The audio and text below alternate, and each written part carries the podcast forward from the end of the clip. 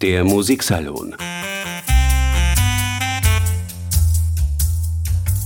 mit Wilhelm Senkowitsch.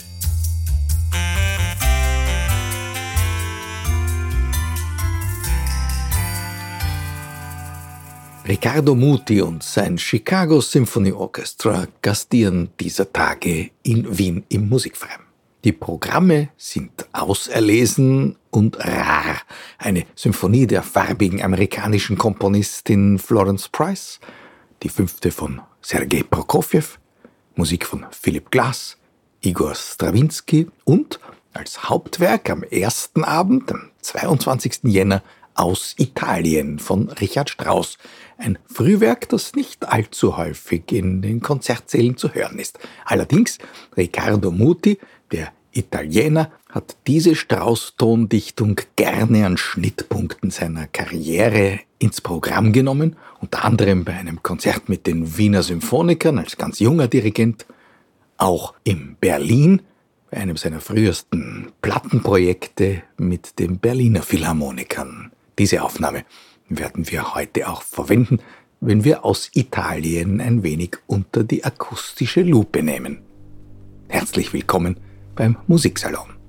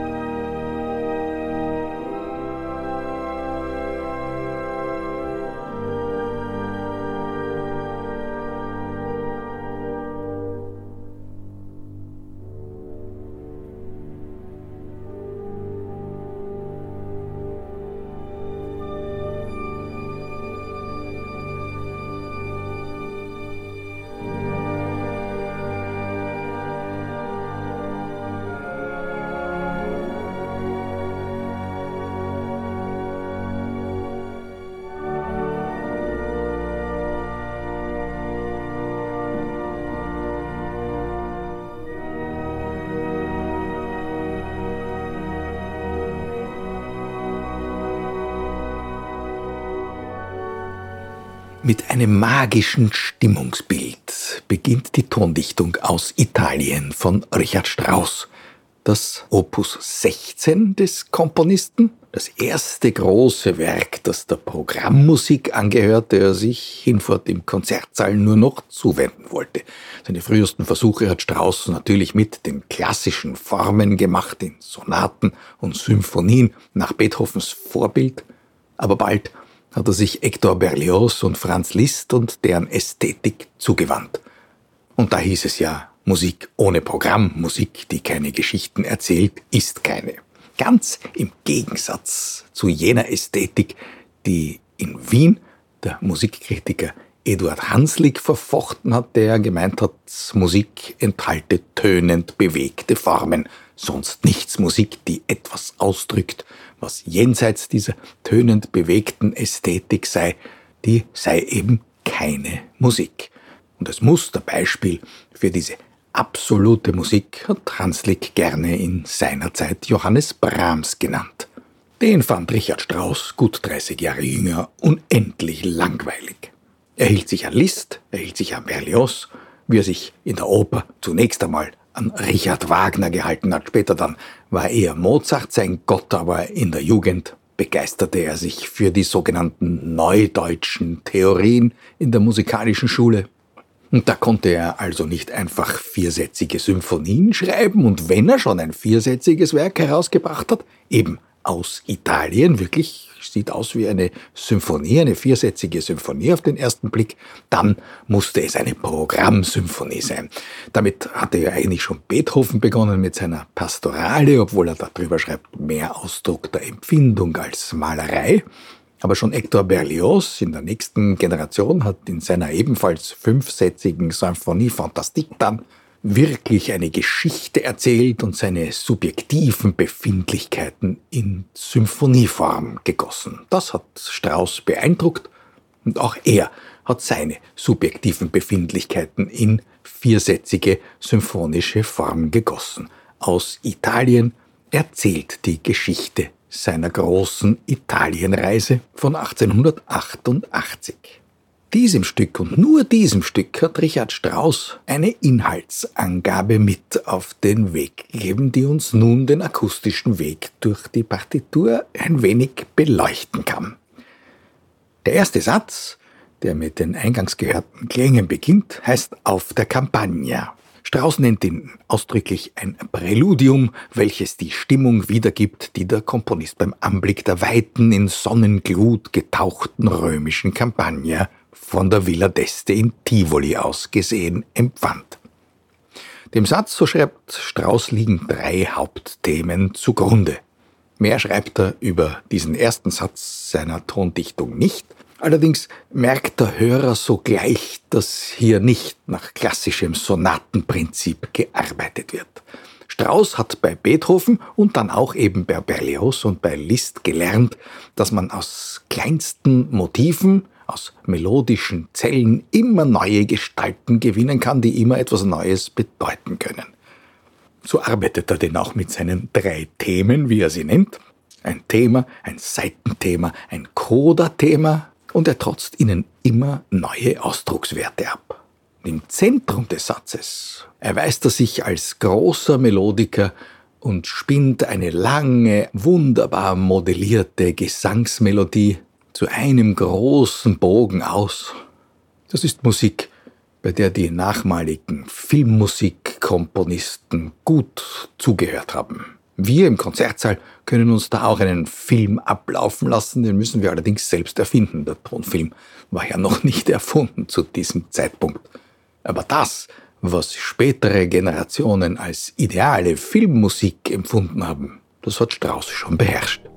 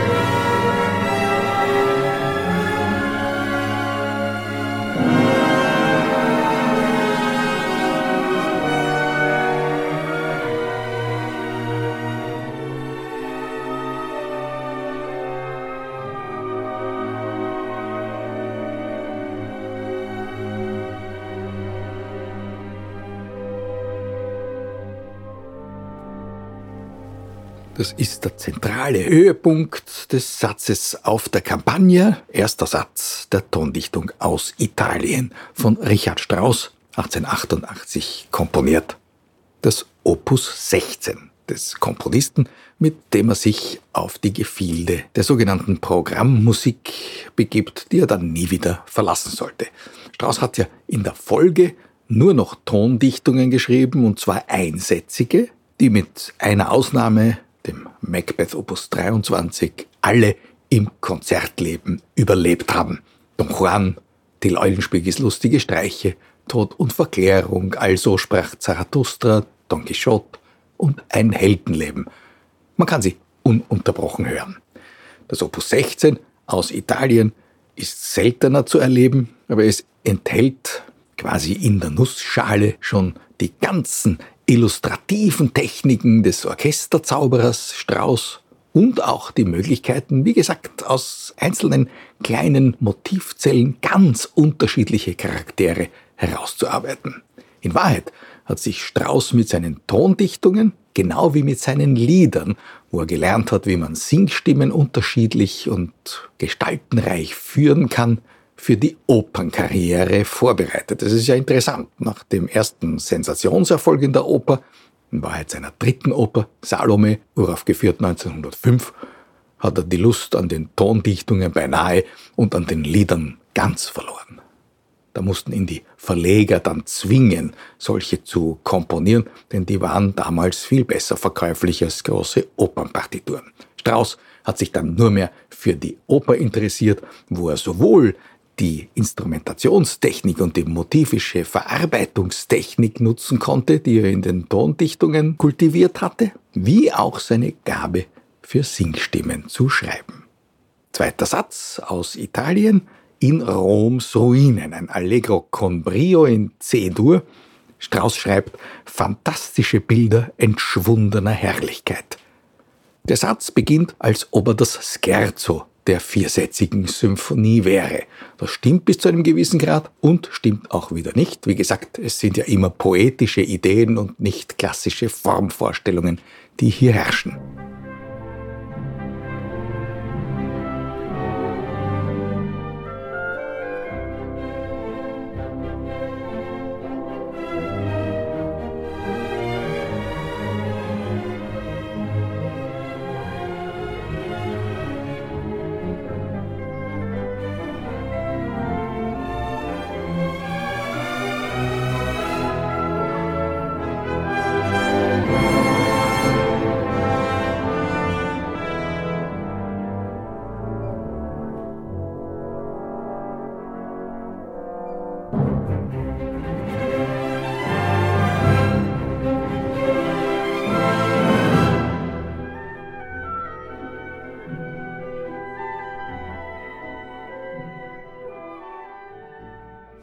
So klingen also die fantastischen Bilder von Richard Strauss beim Anblick verschwundener Herrlichkeit.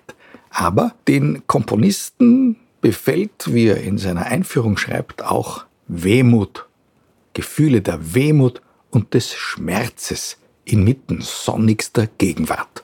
Eine Art komponierter Kulturpessimismus. Und tatsächlich, die Motive verwandeln sich in dramatischer Weise und beschwören jedenfalls kein verklärtes Bild der römischen Vergangenheit herauf.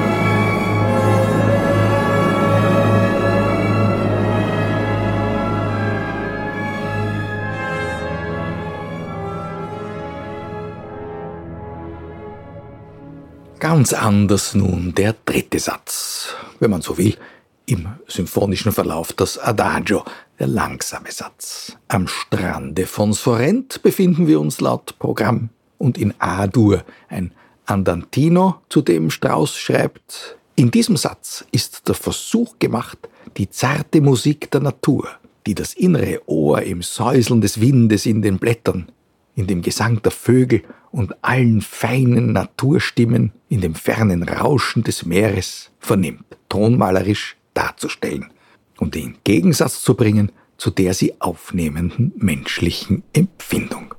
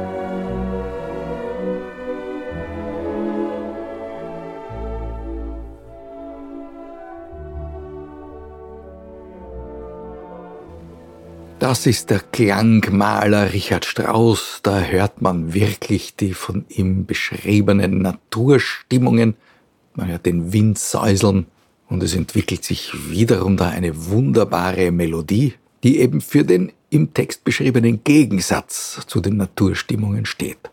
Für die menschliche Empfindung, die diese Naturstimmungen aufnimmt. Und vom Meer her, schreibt Strauss, schallt ein einsamer Gesang ans Ufer. Wir vernehmen ihn wirklich umspült von sanften Wellen.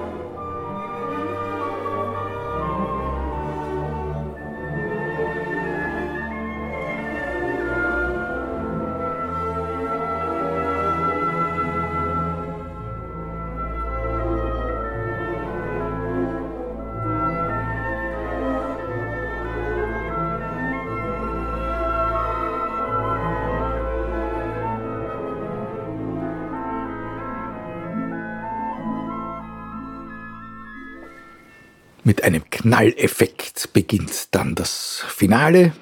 Neapolitanisches Volksleben, ein Allegro molto im Zweivierteltakt. Ausgelassen, ja tobend, eine urbane südländische Stimmung, dem als Hauptthema, wie Strauss schreibt, ein neapolitanisches Volkslied zugrunde liegt.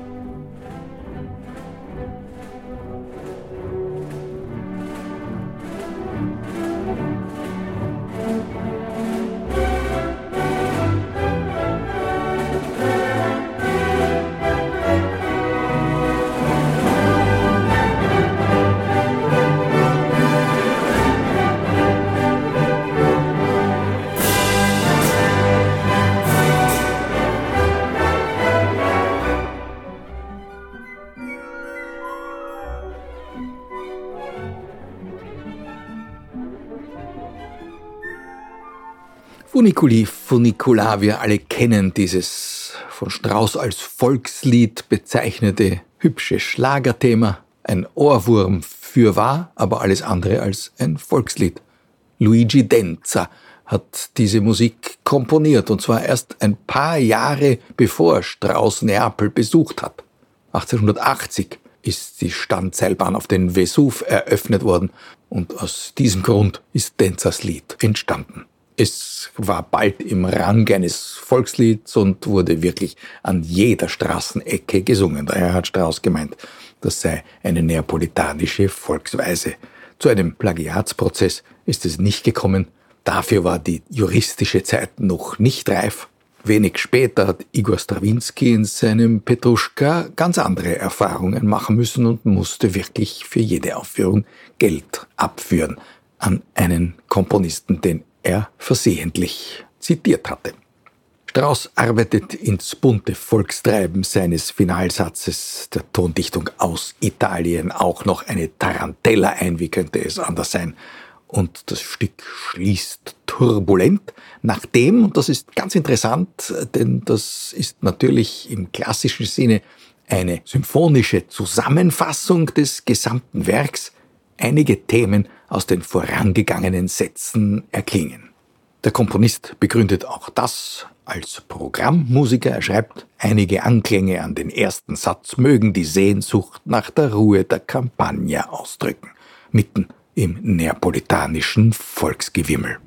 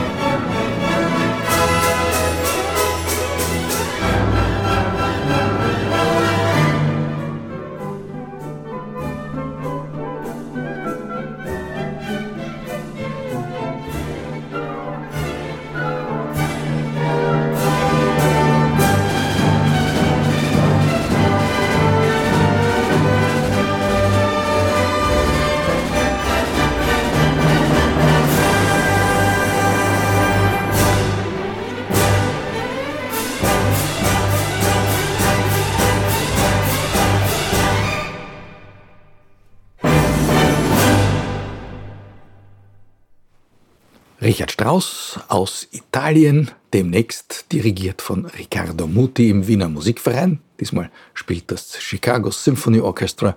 Unsere Aufnahme stammte aus dem Jahr 1990 und wurde von den Berliner Philharmonikern musiziert.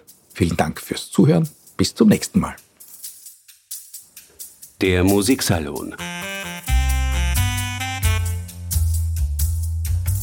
mit Wilhelm Senkowitsch.